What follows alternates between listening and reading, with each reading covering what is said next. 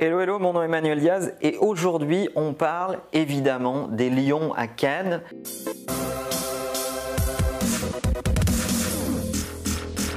Alors les lions à Cannes, qu'est-ce que c'est dans l'industrie de la publicité? Eh bien c'est un petit peu l'école des fans de la publicité. Souvenez-vous, Jacques Martin, tout le monde a dit, c'est à la fin on va chercher les cadeaux sous le sapin. Les publicitaires adorent ça. Ils adorent se remettre des prix entre eux, souvent pour des campagnes qui n'ont réellement pas beaucoup existé, ou en tout cas que nous, en tant que conso, on n'a pas beaucoup vu. Et euh, c'est toujours très très étonnant. Alors évidemment, il y a des campagnes qu'on a vues, etc. Ça, il n'y a pas de problème pour quelques, quelques campagnes qui ont été réelles. Mais il y a beaucoup de fake campagnes et tout le monde le sait. Tout le monde dans notre secteur le sait. C'est censé être la fête de la créativité puisque ces prix viennent donner des récompenses aux meilleures idées, à la meilleure créativité, aux meilleures idées de campagne. Alors déjà, ce qu'il faut savoir, c'est que c'est la fête de la publicité, c'est pas la fête de la communication. Comme disait Philippe Michel, la publicité est un des instruments de la communication, mais c'est pas le seul.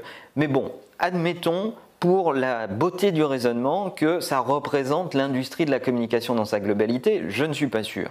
C'est censé récompenser les meilleures idées créatives.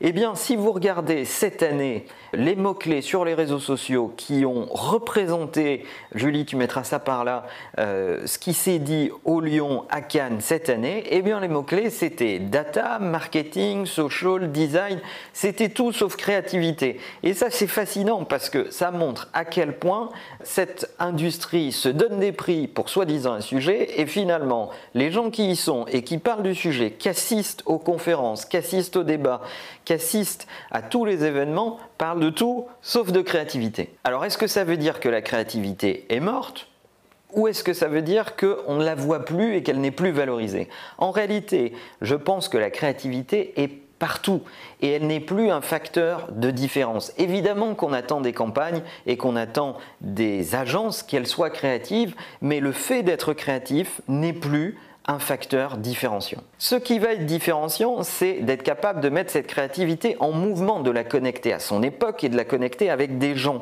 D'où le fait que les mots-clés qu'on observe sont autour majoritairement de technologie. Et vous regarderez, vous avez vu que le mot marketing a été beaucoup plus utilisé que le mot communication. C'est cette grande théorie qui dit que le marketing est en train de, en train de manger la communication. On voit d'ailleurs de moins en moins d'organisations qui ont d'un côté un directeur de la communication, de l'autre côté un directeur marketing. La tendance est à fusionner les deux fonctions parce qu'évidemment il faut avoir des idées créatives mais il faut aussi être capable de les mettre en mouvement, de les mettre sur le marché et de les connecter à des gens. D'ailleurs quand on observe le off à Cannes, il y a quelques années, euh, les événements qui avaient lieu étaient des plages privées au nom des agences, des euh, soirées au nom des agences. Eh bien figurez-vous qui sont les acteurs aujourd'hui à Cannes depuis quelques années, ce sont Google, ce sont Snapchat, Facebook, Adobe, ce sont ces gens-là en fait, ce sont eux qui louent les plus grands yachts, les plus grandes plages et qui attirent le plus de gens. Et puis on voit arriver de nouveaux acteurs qui ne sont absolument pas habituellement dans ce milieu. On a noté cette année en particulier la présence d'Oracle, d'IBM, de Deloitte, des acteurs qu'on n'aurait jamais imaginés dans le monde de la publicité. Qu'est-ce que tout ça doit nous dire sur le monde de l'agence et le monde de la communication en général Eh bien, c'est que le modèle d'agence doit définitivement changer.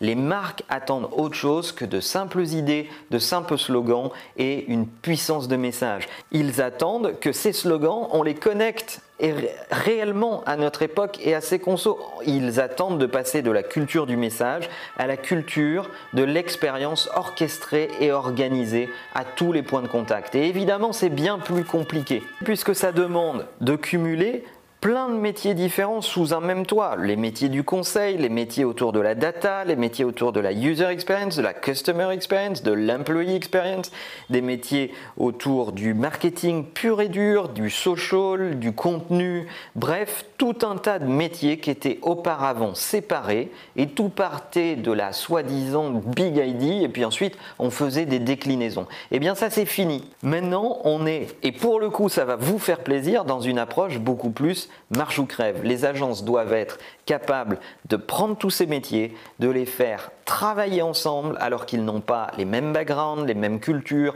mais les fédérer autour d'une méthodologie et d'une vision et de les faire avancer au bénéfice d'un objectif business pour leurs clients et en plus mesurable. Puisqu'on est dans l'ère du marche ou crève et puisque vous êtes les plus fervents défenseurs de marche ou crève, eh bien les surprises que je vous avais promis dans les deux épisodes précédents, elles sont là aujourd'hui. Vous pouvez gagner ce t-shirt ce t-shirt marche ou crève et je pense que même c'est à vous qu'il revient le plus puisque vous euh, soutenez ces épisodes, vous les partagez, vous les likez, vous vous abonnez à la chaîne régulièrement, eh bien on vous offre ces t-shirts Marche ou Crève collection 1, c'était notre première collection.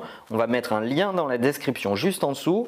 On a un stock de t-shirts dans différentes tailles. Vous nous donnez votre nom, votre prénom, la taille de votre t-shirt et l'adresse à laquelle vous voulez qu'on vous l'envoie et on vous l'offre. Et évidemment, envoyez-nous vos photos les plus sympas cet été avec le t-shirt Marche ou Crève et on se fait une petite compile de rentrée. Il n'y en aura peut-être pas pour tout le monde. Le principe, c'est premier arrivé, premier servi dans chaque taille et on est heureux de vous offrir ça. Alors évidemment, la meilleure façon de marcher, c'est de vous abonner et à bientôt.